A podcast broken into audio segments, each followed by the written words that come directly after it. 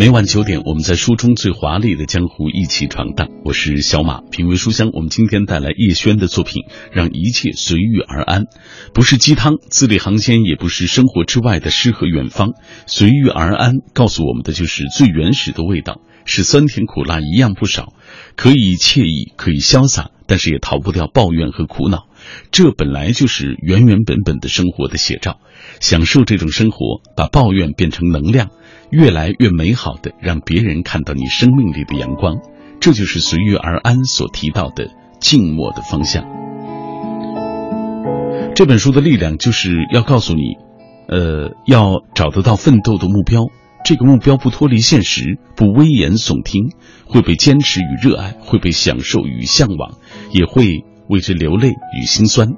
为此而战斗，无暇去孤单，充实的接受这个世界本就停不下的喧嚣和浮躁，安然的接受触动曾经的戳心戳肺，过去的不堪一击，到最终的刀枪不入，是星星之火燃成的熊熊之光。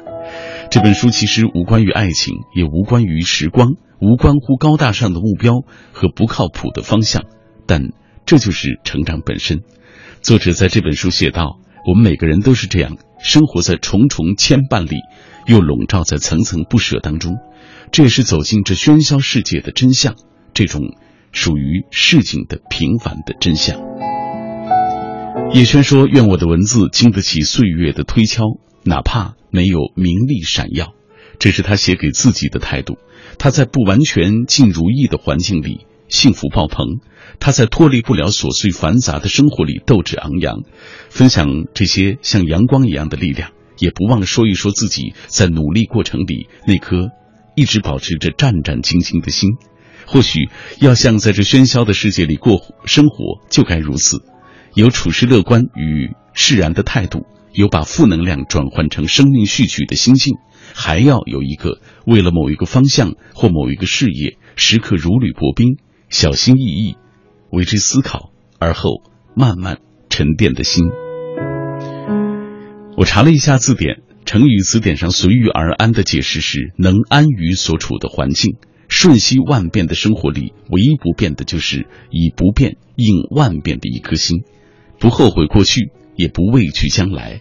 敢这样说的人，多是因为未曾虚度当下。所以，愿一切温柔相待，让一切。随遇而安，用随和淡然的态度过随遇而安的生活，让一切随遇而安。是畅销书作家叶轩继《指婚》《愿你被这世界温柔相待》之后，淡然书写二十四种笃定的人生随缘姿态，在浮躁世界里守住美好的自己。因为心无所事，所以随遇而安，不慌不忙的坚强。安安静静的盛大，终有一天，你要的时光都会给你。作者用温暖的笔触、朴素而真实的生活经历，一一道出对人生、对情感、对事业的感悟，真情而不造作，实在而不虚空。你会为书里的故事或经历感同身受，更会为那些智慧和感悟拍案叫绝。而那些热气腾腾的辛酸与趣味，正是这人世百态中淡然温和的美好。嗯，刚刚我们已经透过这个短片了解了这本书的大致的一些内容啊。现在叶轩是身在山东济南的一所高校做高校老师，目前正在忙碌，所以我通过电话采访的方式，请他来为我们介绍一下今天他的这本新书《让一切随遇而安》的相关情况。来，有请。距离上一本叶轩的随笔集《愿你被这世界温柔相待》有两年的时间了，我们最近终于看到了这本最新的作品《让一切随遇而安》。和可能市面上现在看到的很多鸡汤书所提出的那样让大家努力向前啊那样灌鸡汤不同，这本说让一切都随遇而安，好像和市面上现在这样的一些书有一点不同。你是怎么考虑的？我个人是觉得随遇而安呢，更强调的是一种豁达和从容的心态，但并不代表他不积极进取。事实上，这个安，我觉得应当是一个发挥主观能动性的过程，是在生活的过程当中，随着适应环境，但是同时呢，又积极的去争取更适合自己的生活方式。这个安，实际上是我们对于生活的一种考量，呃，一种适应，一种争取，是在越来越豁达从容，了解自己，也了解周遭这个社会的前提下，为自己选择的一种更为适合的生活方式。所以，这个安其实不是让大家放弃、妥协，而是一种心境、一种态度，它更是一种能力的表现。是的，是让自己的人生变得更加有弹性，尊重周遭的生活，同时也是尊重自己的需求。我们有两年没有看到你的文字了。是两年时间确实很长，短短的一本小书就写了整整两年的时间，确实是有些久了。因为这两年的时间，一是因为作为一个母亲，首先在兼顾我的家庭，因为我们有两个宝宝，看过《温柔相待》的朋友一定还会记得，他们在慢慢的长大，而做母亲的总是不忍心舍弃陪他们长大的这样一些过程。第二呢，就是可能在母亲的身份之外，作为一个职业女性哈，呃，还会有工作的层面，因为。换了一个工作，从公务员变成了一名大学教师，需要有适应的时间。另一方面，就是在更多的阅读和思考，也是希望能够补上以前由于工作繁忙而落下的那些阅读的过程，同时能够把这些思考呃变成更丰富的提纲。呃，在以后的写作当中，除了像这样和大家一起仿佛在面对面交谈的随笔之外，还是希望能够有长篇小说。来给大家呈现新的故事。嗯，在这本书的后记部分，我们也看到这两年你也在不断的读书，不断的思考，以期能够让大家感受一个更不一样的叶轩吧。啊，希望如此。呃，来给大家讲讲书里你写到的内容。嗯，的确，就像刚才你提到的啊，这两年你发生的变化，其实包括你周围的人发生的变化，比如说你的导师，再比如说你自己的生活当中发生的变化，从一个公务员到了高校正式做老师，在这本书当中都写到了。嗯，是的。事实上，在这本书里边，如果说真要分享一些呃心得啊，一些感想，呃，我觉得有这样几个算是我自己也印象特别深的。一个就是呃，在这本书中呢，提到了这样一个故事，就是说我们很久以来呢，大家都是习惯了说“己所不欲，勿施于人”，但是走着走着，你会发现，事实上“己所欲，亦要慎施于人”。呃，这个故事是从这里开头的。事实上，是因为我每天都有在网上接受很多人关于不同问题的咨询，爱情啊、婚姻啊、学业啊、事业呀。包括育儿，呃，作为两个孩子的妈妈，在国家的全面放开二孩政策啊之后，就会有很多人来问说，那没有人帮孩你看孩子，你还会呃生第二个宝宝吗？等等啊，我妈妈给我很大压力，呃，她觉得有两个宝宝真的很幸福，她希望我也能有两个，但是我没有做好准备等等。所以在这里边，我也提出这样一个观点，就是说，即便你享受你的生活，或者说我们认同于一种际遇，但这种认知未必是适应所有人。的每个人的家庭环境不同，遇到的困难困境也不同，所以我们对他的许多劝导，有的时候可能会造成一种善意的压力，所以真的是要走着走着才发现，我们是在成长中渐渐懂得了一些道理。再比如说，呃，这里边还提到了几个例子。年轻的时候呢，呃呃，因为我是觉得啊，这本书更像是一个成长以后的反思集。呃，我们在年轻的时候会说，人年轻啊，一定要奋斗。但是走着走着会发现，到二十多岁的时候，如果说我们还习惯于这种打鸡血，到三十多岁，整个人呢会渐渐的冷静和沉着，客观些起来，看待问题呢会更加辩证。是人是需要奋斗的，但人生更是一场动静相宜。除了奋斗以外，我们还需要善待自己的生活，善待自己的身体，管理自己的健康。这当中包括身体的健康，也包括心理的健康。因为三十和四十岁的人应该是中流砥柱，所以这一部分人群承受着巨大的职场压力和竞争压力。我们只有。更好的给自己健康的心灵、健康的体魄，才有可能更好的去奋斗。所以，对于所有劝说大家说一定要利用呃，包括在上飞机的时间。种种周末去工作啊，你没有成名，你是因为不够勤奋啊，别人比你聪明了，但是他还比你更勤奋，你还有什么努力偷懒？道理不错。但是要区分情境，如果一个人像一个皮筋儿一样绷紧了的话，那么最终受伤害的仍然是自己曾经看重的一切。所以我在读你这本书的时候，我就看到这本书当中不仅有你对人生、情感、事业的感悟，对于那些所谓的人生的一些真相，或者说人生当中一些不顺利、不快乐的一些事情，你也直面它。有一章你名字就叫“成长”，就是渐渐走进这世界的真相，就是这种热气腾腾的一些。心酸或者是趣味，正是这个人世间他美好的一面。是的，我们是在成长的过程当中，渐渐发现生活中是有坎坷的，生活中呢也有一些未知的挑战，而且在这个。走近的过程当中，我们觉得，当我们能够看到这些真相，并且辩证的去认识这些真相的时候，我们的世界观在变得渐渐的宏大，渐渐的客观。其实这个时候是对自己的一种释放，所以也是希望通过这本书分享给大家一些可能算是浅见，但是倘若每一个人都能从中找到自己的话，那只能证明我们大家都是这样长大的。嗯，这本书当中我很喜欢一段话啊。你说用随和淡然的态度过随遇而安的生活，不慌不忙的坚强，安安静静的盛大，你看多美好！因为并不急迫，是吗？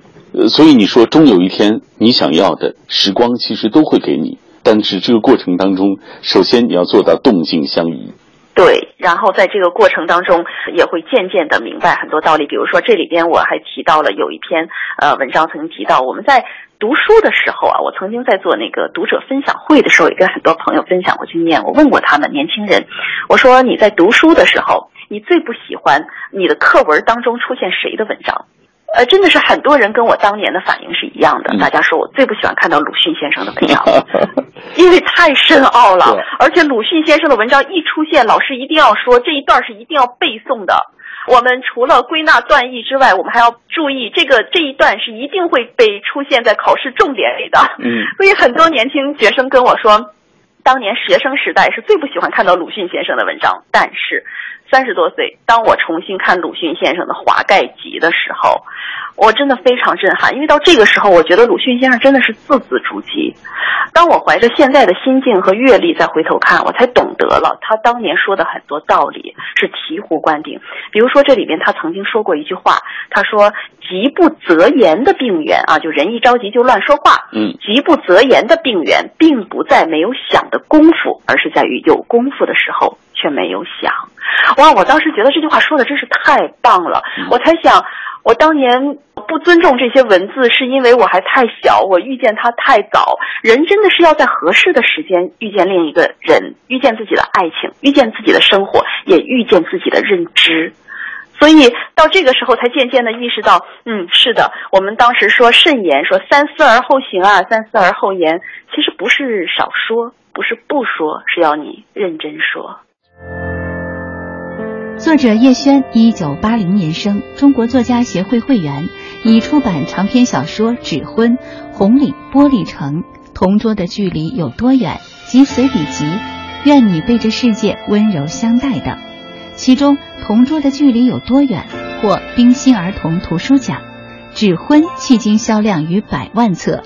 根据其改编的同名电视剧于央视播出，取得同期电视剧排行榜收视冠军。随笔集《愿你被这世界温柔相待》持续热销，以亲情为线，处处串联着生活的智慧与感动。嗯。刚刚我们通过电话采访的方方式啊，让大家了解了叶轩对于这本书他在写作的过程当中的一些感受啊，包括对于这本书当中的一些相关的介绍，大家听到他的观点的分享。今天在节目进行的过程当中，我们也邀请各位来跟我们保持紧密的联络。我们今天的互动话题就是说到选择，主动选择还是被动的顺从和接受？大到理想职业、爱情、婚姻，小到上钢琴班还是绘画班，高中时候。文理科分班、大学的专业、就读的城市等等，在各种各样的人生选择当中，哪些是你主动争取的，哪些又是你顺从和接受的？稍后回来我们会来看一看大家的留言。今天很多朋友分享自己的选择的故事，呃，没关系，先听一首歌，来自于青年歌手王家伟。原来我不是一个人在旅行。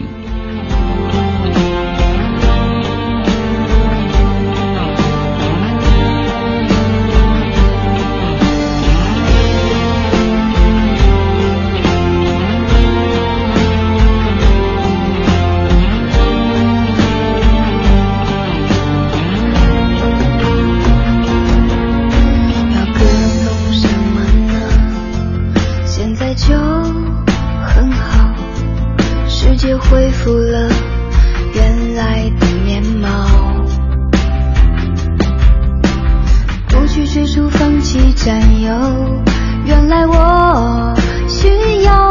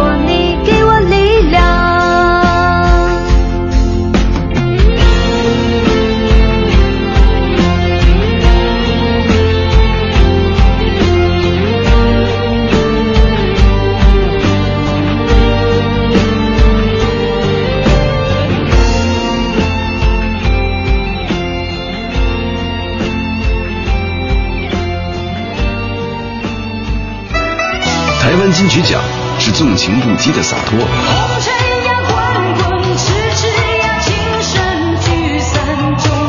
是离愁之际的伤感，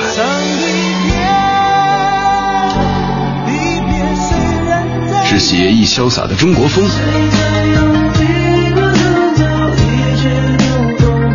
也是阅尽世事不改初衷的再启程。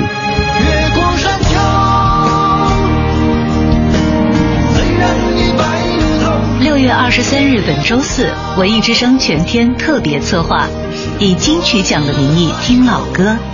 在新一年台湾金曲奖揭晓之前，听老歌，念旧人，用怀旧的方式见证新经典的诞生。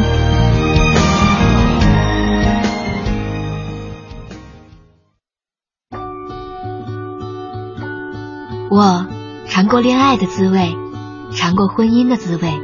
尝过当妈妈的滋味，可是我却从没尝过燕窝的滋味。燕窝是好东西，让老婆尝尝很有必要。我就送她刘嘉玲同款燕窝燕之屋晚宴。大家好，我是刘嘉玲，吃燕窝我只选燕之屋晚宴，由内而外让我保持好状态。老公，燕之屋晚宴真的好吃，每一口都很享受。咱得给爸妈买点尝尝。好，这就买两箱送去。燕之屋晚宴，碗装纯燕窝，开碗就能吃。北京 SKP 金源燕莎店有售。晚宴专线：四零零零零三二三二三，四零零零零三二三二三。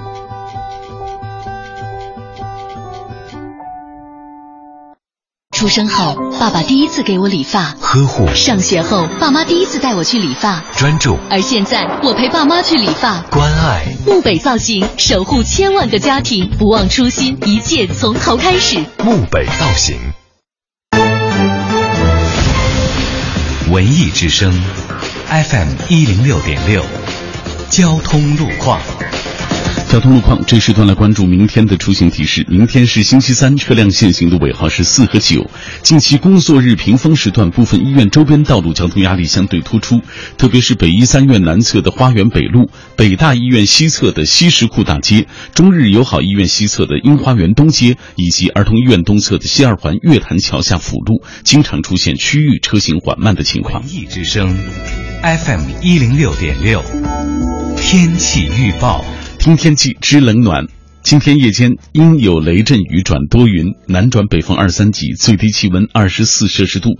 明天白天多云转阴，有雷阵雨，北转南风二三级，最高气温三十五摄氏度，高温蓝色预警当中，请大家注意防暑降温。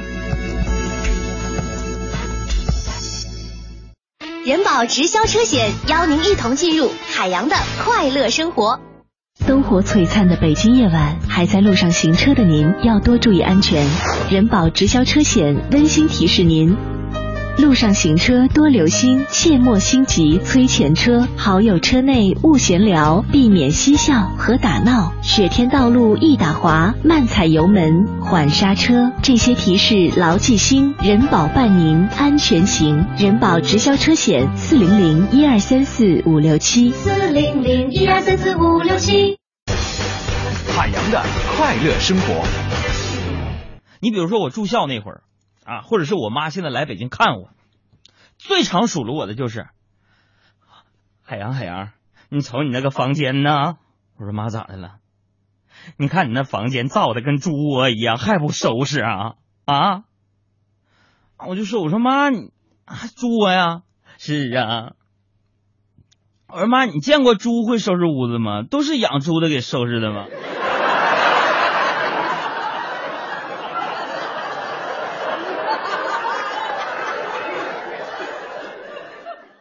洋现场秀，海洋 live show，文艺之声今晚五点。海洋的快乐生活由人保直销车险独家冠名播出。电话投保就选人保。四零零一二三四五六七。中央人民广播电台文艺之声，FM 一零六点六，生活里的文艺，文艺里的生活。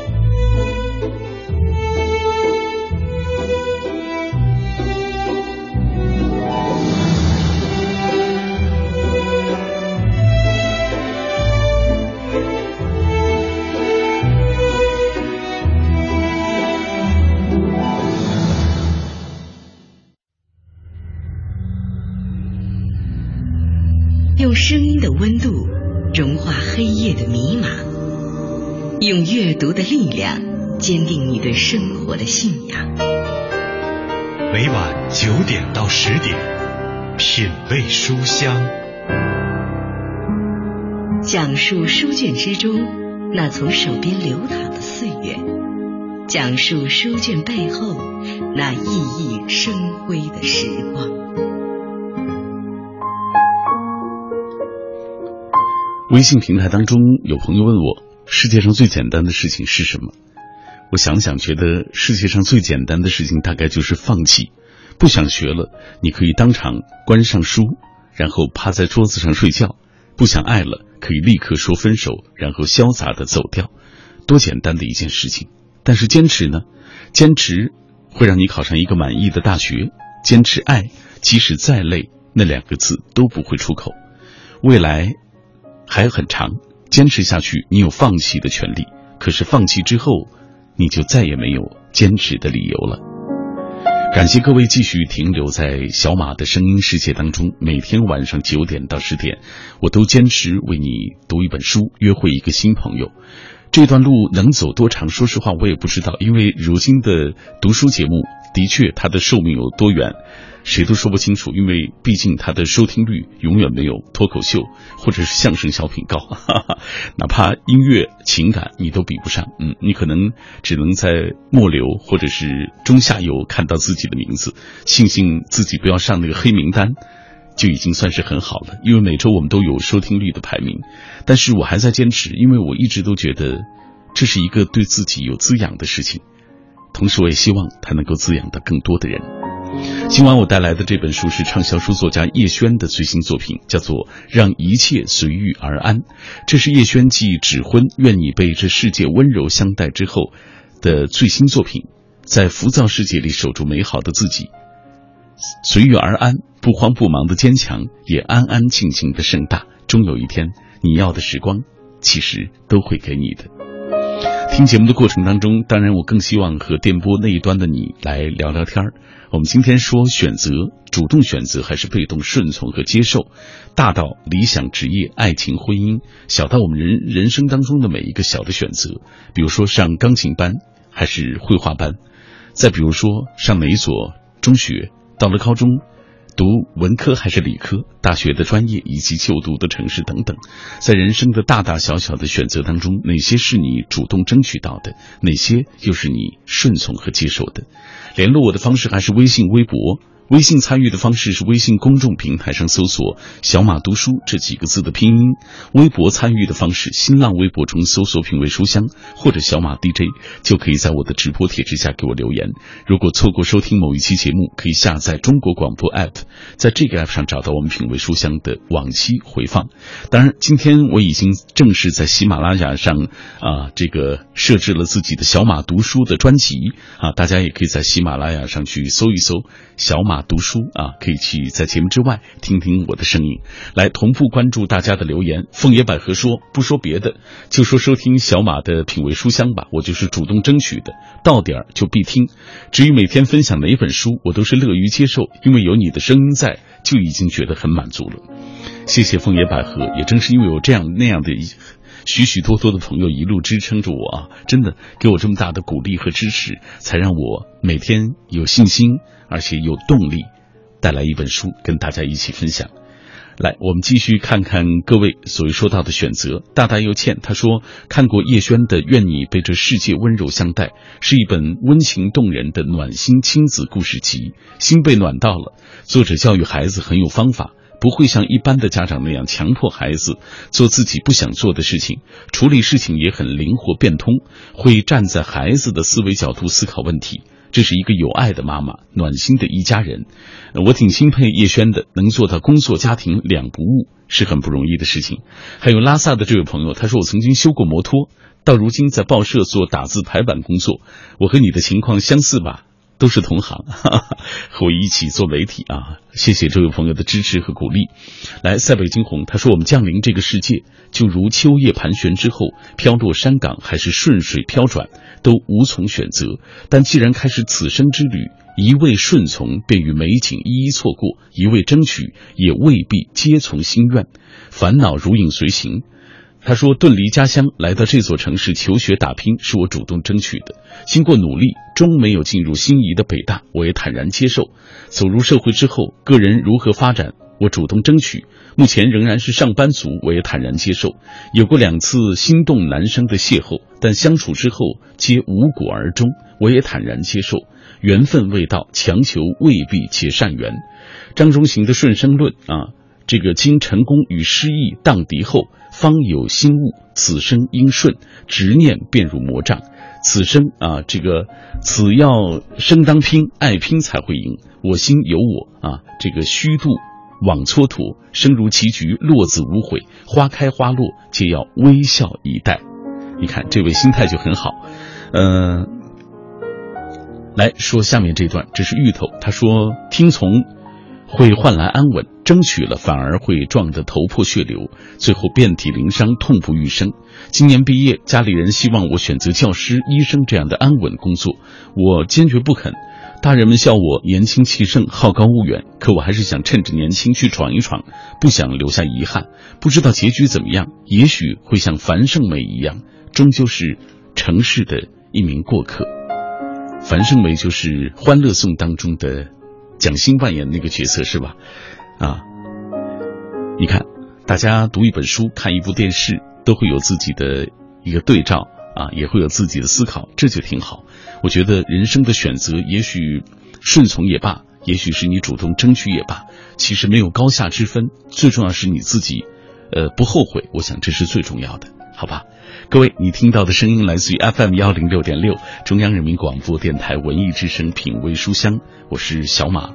节目之外，联系我的方式有很多种，比如说我自己的微信公众号，就是在微信公众当平台当中搜索啊，在微信当中搜索“小马读书”这几个字的拼音。当然，喜马拉雅上找到“小马读书”的这个专辑啊，在节目之外也可以听一听我的声音。来，今天我们带来叶轩的这本《让一切随遇而安》，我们继续透过一个短片来了解叶轩的这本书。所有人都在劝你做一个内心强大的女子，但一个人只有有了随遇而安的智慧和能力，才能够做到真正的内心强大。随遇而安是一种心境，行至水穷处，坐看云起时，心若静了，处处都是风景。随遇而安也是一种态度，听天命的前提是尽人事。随不是得过且过、因循苟且，而是顺其自然、顺势而为。随遇而安更是一种能力。人生会有悲喜，脚下路有长短，恰是那些坎坷与磨砺，让我们蜕变与成长，懂得了与其执念，不如舍得。如此随心豁达的过人生，所有的苦难自有幸福的回甘。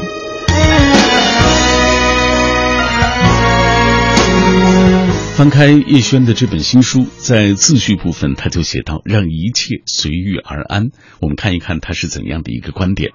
他说：“某一天，记者采访时问了我这样一个问题，说：如果给你一个机会，让你重活一次，你愿意选择哪一个时间段，从头再来过？”我几乎是不加思索地说：“哪个都不想。”对方很惊讶，说：“为什么？”我说：“为什么呢？因为时间倒退六年，重来一回。”我怕无法遇见今天这样一对可爱的儿女。如果倒退十一年，我怕有什么事情打岔，就错过了我与阿呆哥的相亲。如果倒退十三年，万一考不上研究生怎么办？那可是我学生时代最有价值的三年阅读时光。如果倒退十七年，天哪，想都不敢想，高考以及此前昏天黑地的复习、模拟和冲刺，那简直就是一场噩梦。记者笑了，他说：“叶老师，你别这么快回答，再好好想一想。从小到大，如果只有一次机会可以重来，你会选择哪一段呢？”我想了想，好吧，从头回忆，我们到底是怎么一步步变成今天这般模样的？小学一年级戴上红领巾，从此不仅是一个有组织的人，还是一个被组织检查的人，因为逢周四。我带着红袖章站在校门口检查谁忘记戴红领巾，其余的时间是别人检查我。不戴红领巾要扣分，会给班级抹黑。所以那个时候，我的书包侧兜里总装着一条备用的红领巾，一个书包两个侧兜，另一面装着一次性的雨衣。凡事都要有应急备用方案。外婆在我七岁的时候就这样告诉我。读初中，离家学校比较远，开始坐公交车。那年那月的冬天还没有空调，公交车上到处都透气。我穿着厚厚的羽绒服，站在车厢中段的位置，不需要手扶栏杆，因为自有一圈比我更高的成年人会把我固定在中间。也不知道走到哪一站时，突然感觉到一只手伸过来，抵上了我的前胸，我往后缩。他也往前伸，我再缩一下，他再伸一点，我有些害怕，更多是厌恶。好不容易车到站了，趁着人人流松动，我飞快的转身，哪知那只不知道从哪里来的手，这才消失。那天晚上回家之后，我披星戴月的摔了好几跤，学会了骑自行车。那年读高中，数学成绩很不好。咬咬牙，放弃了去读汉语言文学专业的梦想，从零开始背水一战，转学艺术科，只为高考不计数学分。读大学英语成绩也不咋地，但是笨人有笨的办法，车轮战背单词，最后竟然比研究生英语分数线还多两分。不是名牌大学，强势专业，平常只能多在相关行业实习积累成果。基本上没休过完整的寒暑假，工作了，费了好大的劲儿适应工作岗位，时刻谨言慎行，但仍然不乏纰漏，随时可能被骂得狗血淋头。然而再狼狈，也要先生收拾好烂摊子。结婚了，好像很多人都会遇见婆媳问题；有了孩子，很多人都在忙着跟小豆丁斗智斗勇。各种案例与感想，前者参见《指婚》，后者参见《愿你被这世界温柔相待》。没有谁是天生就有梦想的，天生就擅长查漏补缺的，更没有谁从来都是一帆风顺。我们走到今天，一定是披荆斩棘、身经百战。所以，只有脑子进了水的人，才会想要重来一次。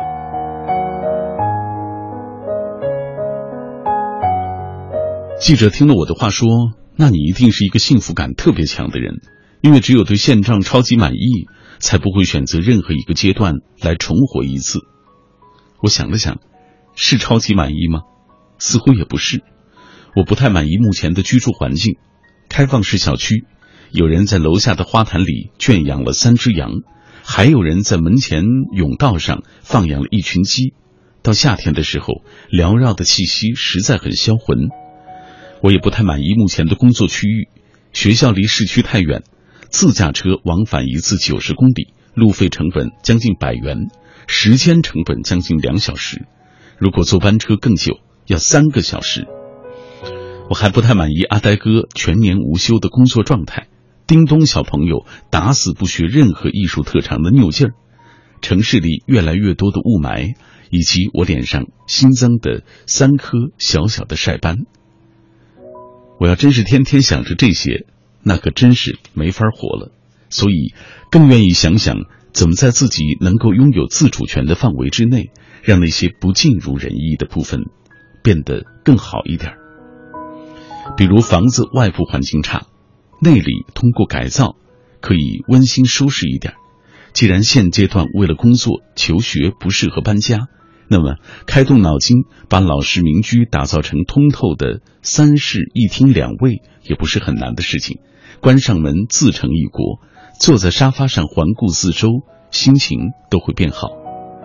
再比如，工作区域太远，但是幸而课程并不算太分散，犯不着天天往郊区跑，总还能省出一些路上的时间，用来读书写作，也思考几个学术问题。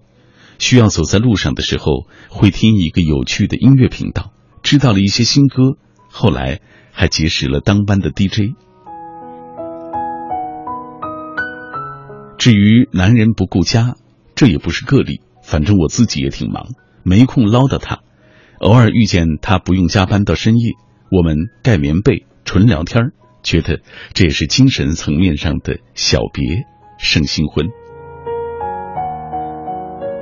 新浪微博上有一位年轻的读者给我留言，说他考研结束了，考了第二名，但是该专业只取一个，自己还是被淘汰了。大学时拍过纪录片，还获过一些奖，但还是被调剂到西南地区一所普通的二幺幺大学。怎么想怎么觉得不甘心。凭良心说，姑娘，我觉得你的运气当真不错。你所在的少数民族地区既有丰富的人文资源，又有秀丽的山川景色。如果要拍纪录片，只要你吃得了苦，寻找一个有价值的切入点，用富有表现力的手法去表达，你成功的概率大概会比大城市里歌舞升平的人们要多许多。纵使你将来要考博，一个有着独立学术思考的硕士研究生，如果还有拿得出手的创意类作品。在很多导师眼中，也是平添了加分项。所以，哪怕我并不喜欢“一切”这样绝对的修饰词，但还是忍不住要对你说出这句话：让一切随遇而安。美火美好的嘱托不嫌多，就像年轻时走过的路、遭遇的磨砺、看过的风景，都不嫌多一样。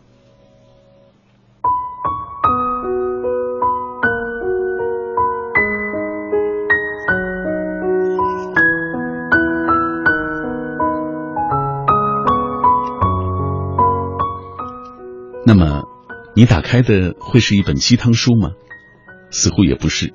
如果从这一页开始，我们能有幸一起走到最后一页，或许你会发现，这里面的许多文章关乎感念往昔的回忆，鼓足勇气的自省，偏于理性的追问，甚至不乏有问无答的自学成才。我不是人生导师，没有资格指点你如何生活，但我可以和你一起，在渐进的思回忆与思考中，追索一个属于你自己的答案。毕竟，你的人生是你自己的。法国文艺复兴后期的思想家蒙田说：“如果允许我再过一次人生，我愿意重复我的生活，因为我从来就不后悔过去，也不惧怕将来。”敢这样说的人，大概都是因为未曾虚度当下。所以在瞬息万变的生活中，唯一不变的，或许就是以不变应万变的那颗心。随遇而安，就是漫漫前路中。我们送给自己的最好的礼物吧。用随和淡然的态度过随遇而安的生活，让一切随遇而安。是畅销书作家叶轩继《指婚》愿你被这世界温柔相待之后，淡然书写二十四种笃定的人生随缘姿态，在浮躁世界里守住美好的自己。因为心无所事，所以随遇而安。不慌不忙的坚强，安安静静的盛感，终有一天，你要的时光都会给你。作者用温暖的笔触、朴素而真实的生活经历，一一道出对人生、对情感、对事业的感悟，真情而不造作，实在而不虚空。你会为书里的故事或经历感同身受，更会为那些智慧和感悟。拍案叫绝，而那些热气腾腾的辛酸与趣味，正是这人世百态中淡然温和的美好。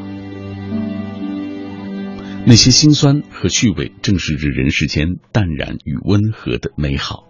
各位，此刻正在听到的是小马带来的品味书香。每天晚上我都带来一本书，今天带来叶轩的作品《让一切随遇而安》。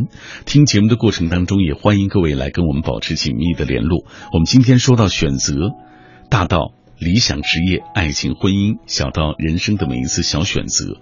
呃，你是主动选择还是被动的顺从和接受？各位都可以通过微博、微信跟我们一起来聊。当然，如果你曾经读过叶轩的作品，有怎样的感受，也可以来分享。比如说木西，他就说叶轩的书一直给我的感觉就是朴实无华，但能够让你感同身受。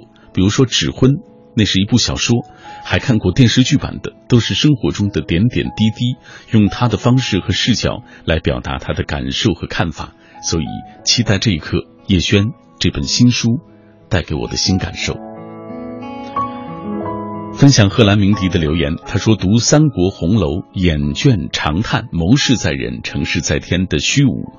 诸葛孔明运筹帷幄，推演天演推演天下三分，但是兴复汉室终成空。而宝哥带妹啊，美玉仙爬良缘不遂是幻梦。反观现实。”啊，事随己愿与不随己愿皆是寻常之事，不如意事常八九，是饱经沧桑之后的心得。那既然如此，争取又有何意？不进取，一事无成；争取，事或可成。希望本所未有，本所未无。有希望，终比无望要好。假设我任命顺从，随波逐流，现在或许早在家里相夫教子，安稳平庸。今生经历多彩的热望，使我不甘平常，在未知中啊不懈跋涉求学，择业也是尽力而搏，得意与失意当中尝遍了世间百味，接受现实，但是不认命啊，经历过风雨，为了得见彩虹啊，暮年回首，方无憾于心。我们的听友都太有才了啊，所以说的语言也是成串成串的。来，我们继续看下面的留言。天赋玲珑啊，他说：“希望你可以一直带着我们一起读书啊，愿品味书香能够长青。”哈，多美好的心愿！也感谢那么多的朋友每天和我一起走，跟我一起分享好书。还有朋友提到了喜欢随遇而安的生活啊，这样的感受一定是很美好的。可乐喷泉说：“安然接受阴差阳错，比不择手段的追求如愿以偿要更容易收获幸福。不知道各位是不是听懂了？安然的接受阴差阳错，比不择手段的追求如愿以偿要更容易幸福，收获幸福。嗯，说得好。呃，我们今天的阅读时光就要到这里了，为大家带来叶轩的这本新书《让一切随遇而安》。因为时间的关系，没有太多机会再给大家读这本书。但是我想，如果这样的文字你喜欢，可以继续啊读更多的内容，可以在他的书中找到让你能够有启发的一些内容吧，好不好？品味书香，以上就是今晚的全部内容了。感谢各位的收听，我是小马，明晚我们再会。